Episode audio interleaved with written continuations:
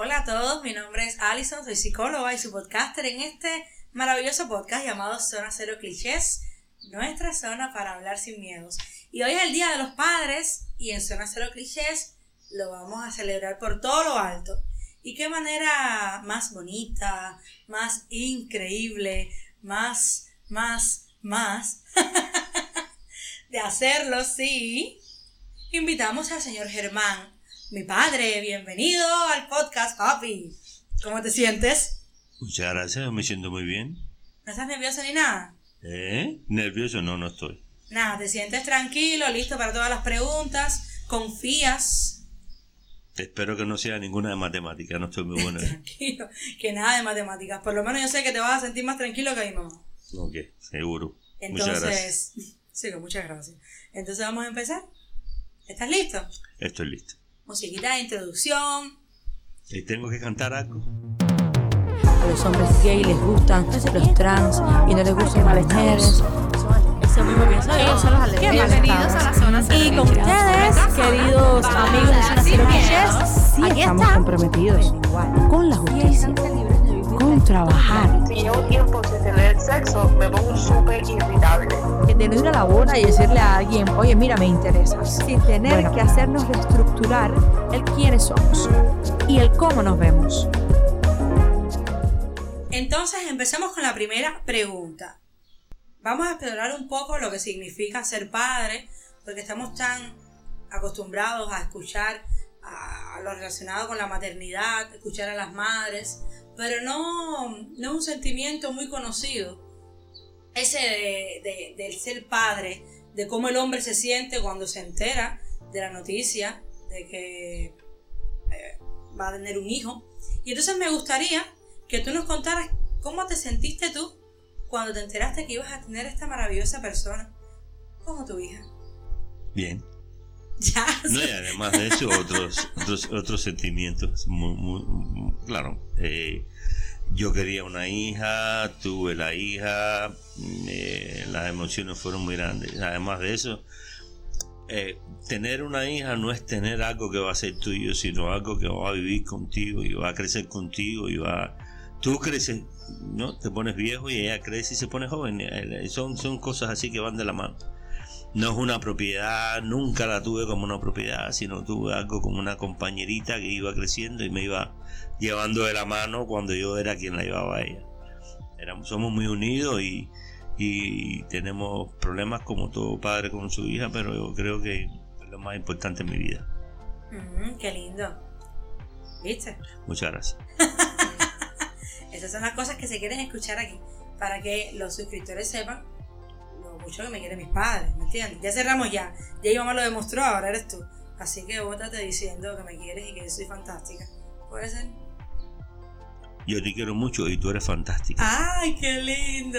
Él no, él no dice eso muchas veces, caballero. Él es duro así. No, mentira, mentira, él es un amor. Siendo joven, más joven, porque bueno, era joven cuando yo nací, ¿te veías como padre? Sí, sí, cuando ya yo estaba listo, yo yo estaba más que listo.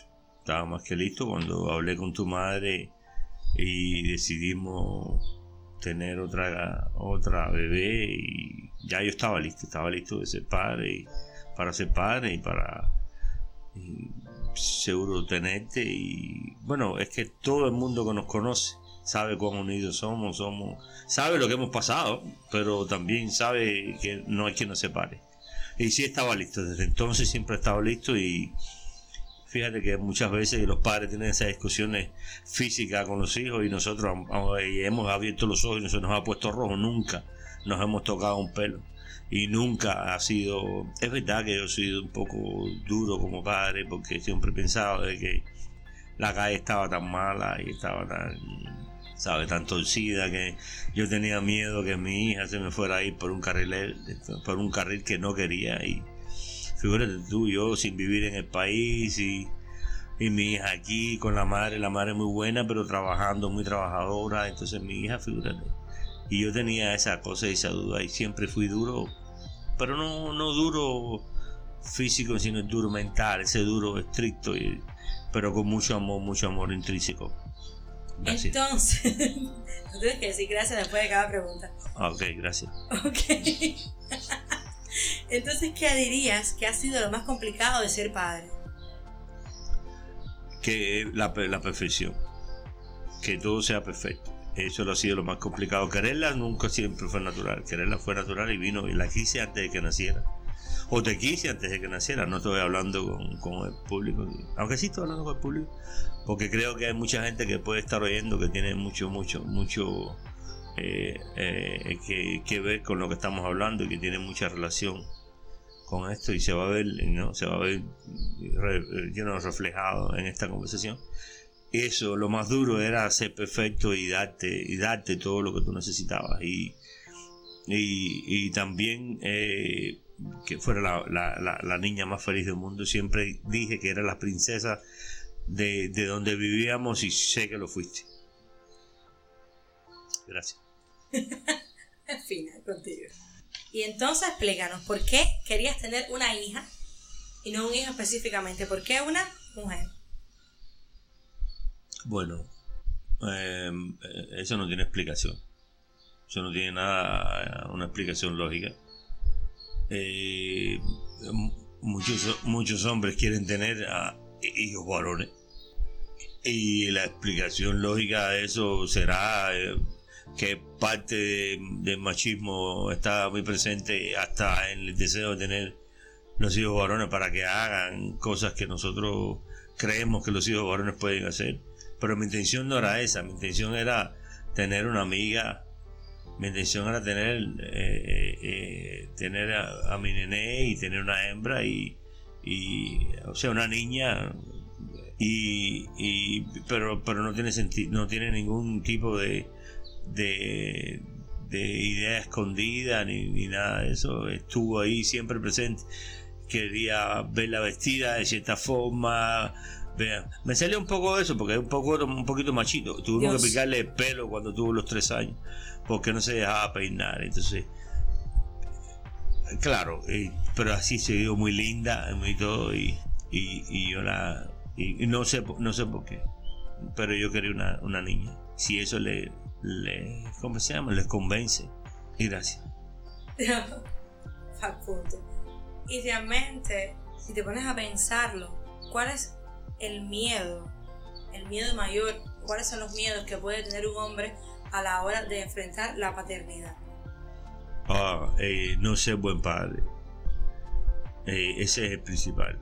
Eh, no tiene nada que ver con la con, con la niña o con el niño.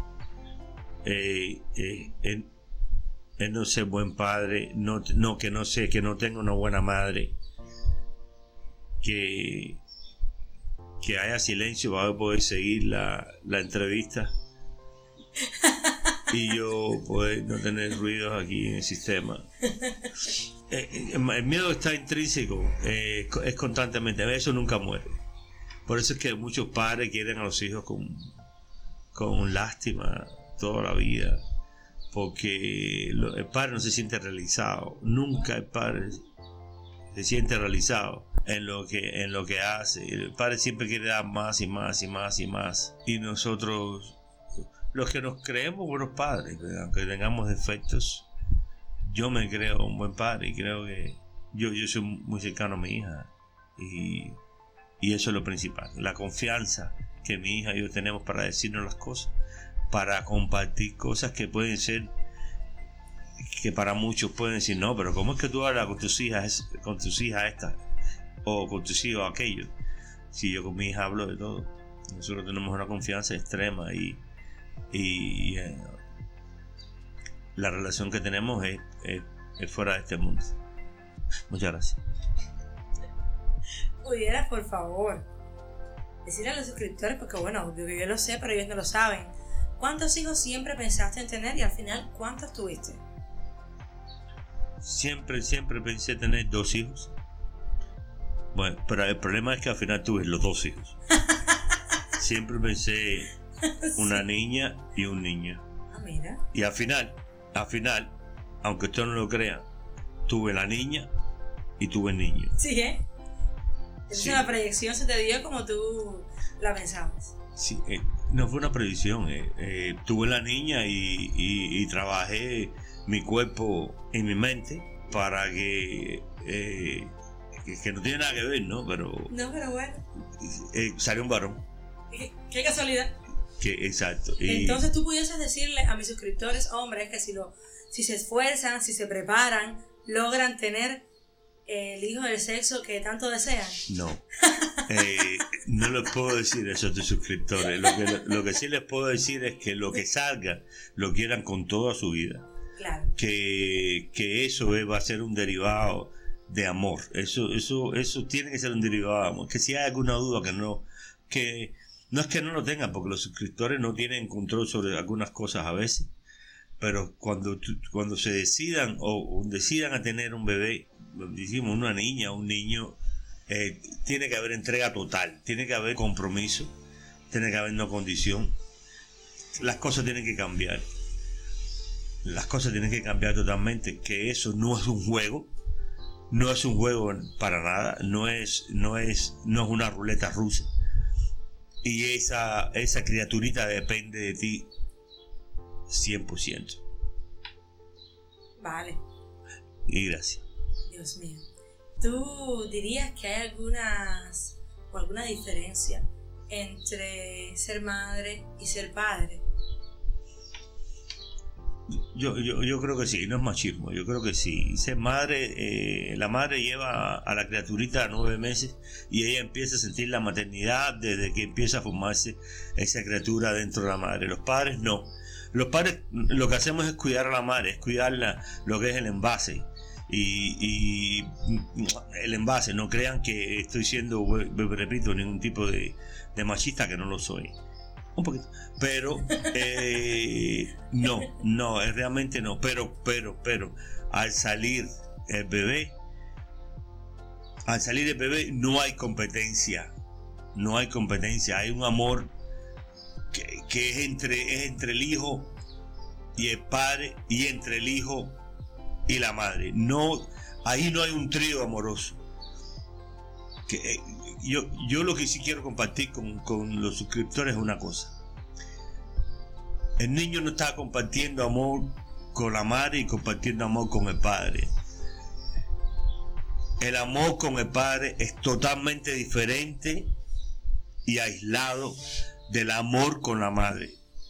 No hay- eh, y, y cuando eh, la, la criatura vaya subiendo, vaya creciendo, se darán cuenta cuál es el arraigo de esa criaturita a estas relaciones. Cómo es que esta criatura, cómo es que este niño o esta niña ve esta relación.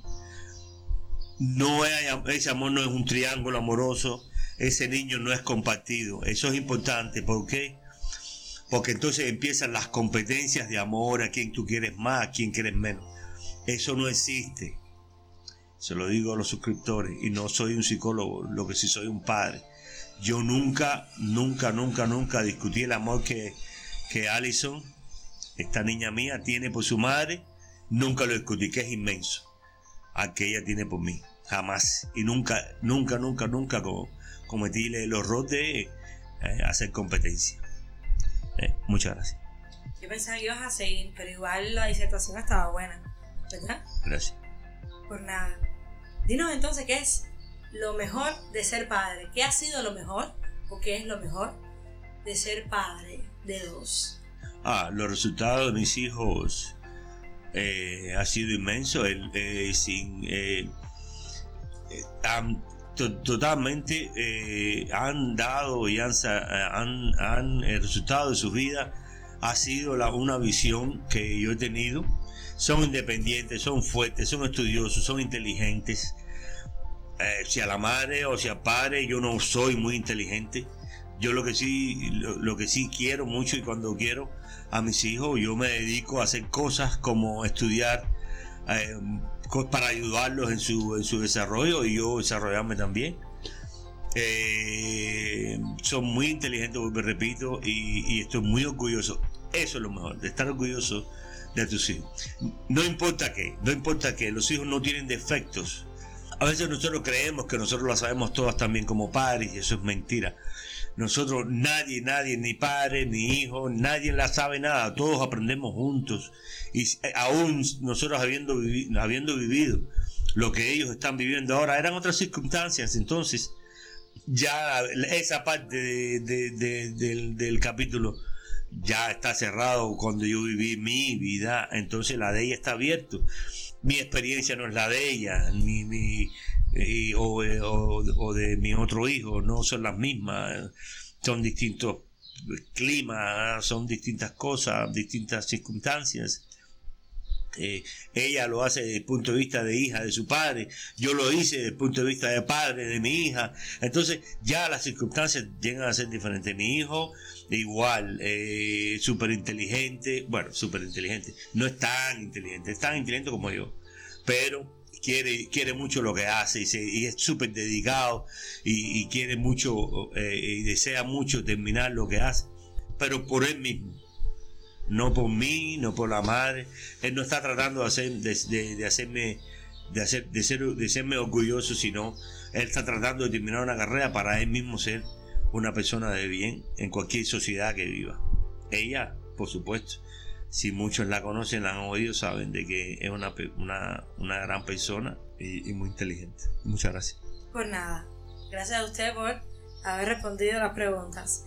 Y entonces, esta pregunta que hago siempre a nuestros invitados, porque es un tema que es muy trillado, pero que realmente necesitamos abordarlo para ayudar a esas personas que necesitan la orientación y quién sabe si las palabras de alguien puedan cambiar, transformar lo que uno siente o lo que uno puede hacer. ¿Qué tal hubieses reaccionado o que hubieses pensado? ¿Crees que te hubiese molestado o cambiado algo que tus hijos te hubiesen dicho que son homosexuales? Pero vamos, vamos a ser honestos, yo no, yo no lo sé. Yo no lo sé, yo no lo sé. No lo sé porque ninguno, ninguno, ninguno de los dos lo ha confesado. Lo, ha confesado. Ninguno de los dos me lo ha dicho, papá, estoy en candela. Pero, pero, de la forma que soy yo, yo no sé, yo no sé, yo creo que no, que no hubiera nada, no, no, para nada. Una de las cosas que yo miro más de cuidar a mis hijos es su corazón y es su, su, su, su, su bienestar y lo de la, inclinación sexual, eso, eso no, no, no ah, eh, lo estoy diciendo porque creo que ninguno de los dos lo es. Entonces, eh, al momento no está afectando mi respuesta, ¿no? Pero eh, no creo, no creo. Yo creo que, que lo, primero que hay que mirarle a, a las personas que tú quieres es a los ojos y al corazón. Gracias. Muchas gracias. lo estaba esperando, lo estaba esperando. Yo no, te escucho así y pienso que no creo tampoco que hubiese sido un gran problema para ti. No es, no es menos cierto que cuando no sabemos las situaciones, cuando no estamos frente a ellas, podemos especular sobre cómo pudiésemos enfrentarlas, pero no es lo mismo estar eh, lidiando con ello de frente. Así que es diferente. No obstante, yo creo que para ti eso no hubiese sido para nada un problema, realmente. Y entonces hay una parte súper importante en este podcast que es esa parte en la que tú finalmente logras esclarecernos a mí y a todos. Yo no soy homosexual. No. Ay, papá, yo pensé que sí. No lo soy, si esa era su pregunta. Muchas gracias. sí, qué pesado es. Entonces tú nos vas a esclarecer cómo fue que tú y mi madre me consideran a mí. Si te acuerdas del espacio, más o menos, aquella experiencia que a mi madre le costó tanto, tanto contar y que dice que no, ella no sabe cómo es posible que tú te acuerdes de eso. Es que fue tan lindo, ¿verdad? Sí, sí, sí, bueno. Em, nosotros, si, mal no recuerdo, si mal no recuerdo, nosotros estábamos en una si no fue esa, si no fue ese día, eh, estuvo muy cerca de ser por ahí. No, pero déjenme explicar.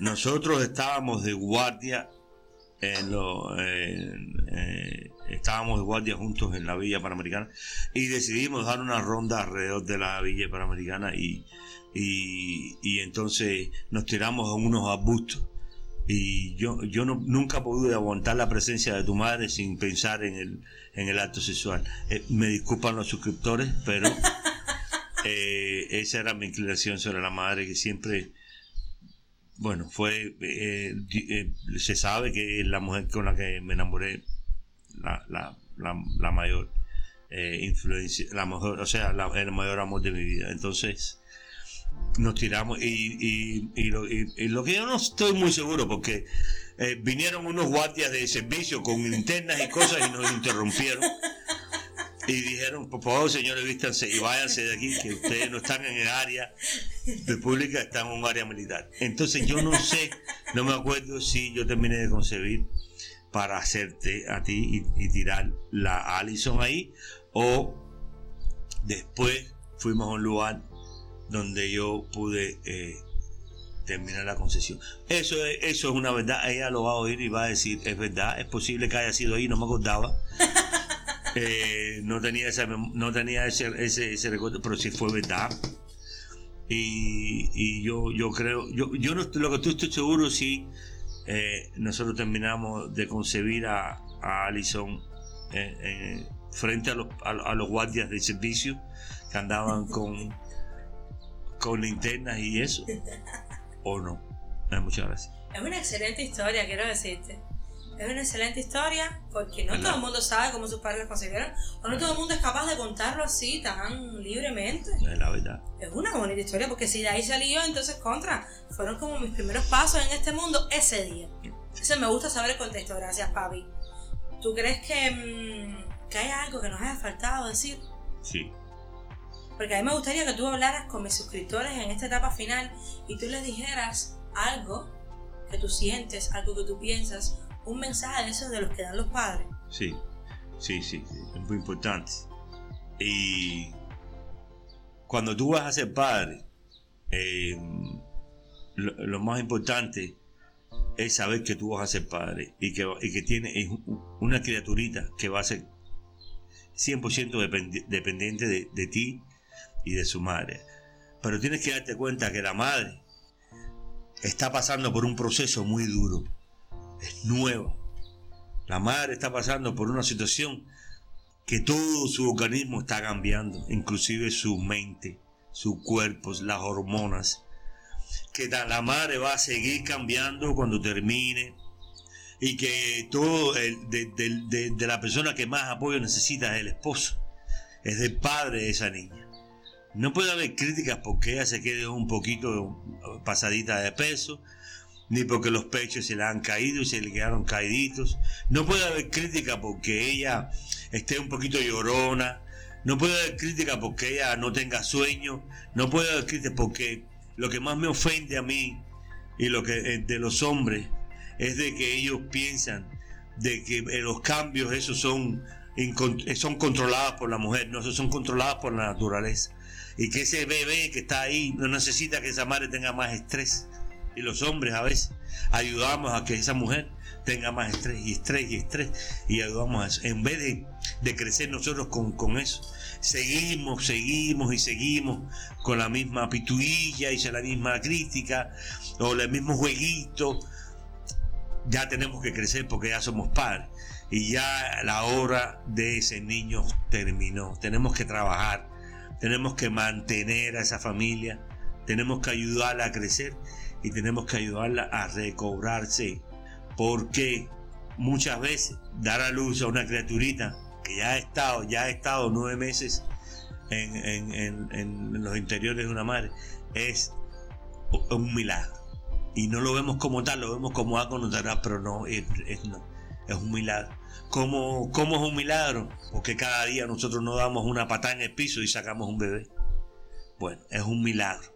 Es un milagro, es un milagro que no, yo me yo tiemblo cada vez que yo pienso como mis hijos llegaron y la miro y miro la mía y le, me, quedo, me le quedo mirando y le tiro fotografías y, y le tiro y la miro y la miro y le digo cómo es que ella tiene esos dedos, cómo es que se viste ese pelo, cómo es que habla, los ojos. Pero tienes que ser un padre o un hombre que sea dedicado totalmente a esas criaturas tuyas. Muchas gracias. Qué bonito. Me parece muy bueno tu mensaje porque a veces el proceso de, del embarazo, si el embarazo es de dos, la mujer, las mujeres lo cargamos, pero el padre también es parte de eso. Y hay veces que se ve como algo solamente de la madre. Y entonces el proceso se vive de forma individual. Y no es lo mismo estar los dos juntos, crecer juntos, porque en el momento en que momento en que se convierten en padres, que la criatura está en la barriga, ya son padres y hay una responsabilidad que asumir y hay cosas que cambiar, que transformar en aras de que cuando crezca esa criatura, las condiciones, aunque sean mentales, psicológicas, estén listas para, eh, para hacerse cargo y para cuidarla, para amarlo, de todas las formas posibles. Entonces, muchas gracias por tu mensaje, papá. Muchas gracias. Hemos terminado este podcast hoy y ha sido maravilloso. Me encantó que estuvieras acá. Muchas gracias. Y ustedes saben que pueden escuchar el podcast por Anchor, por Spotify, por Google Podcast, Apple Podcast. Estamos por Telegram, por Instagram. Y descarguen este capítulo todos los que deseen. Saben que nos pueden hacer cualquier pregunta y también sugerir temas. Y vamos a estar tocándolos por acá. Felicidades a todos los padres que están escuchando Nacero Cliché, a sus abuelos, a sus padres, a ustedes que quizás eh, opten por ser padres algún día y recuerden, si lo van a hacer, muy responsables y dándole amor, todo el amor del mundo a esas criaturas que ustedes eligieron traer a este mundo. Así que gracias por estar acá. Muchos besos y feliz Día de los Padres. Muchas gracias. Chao.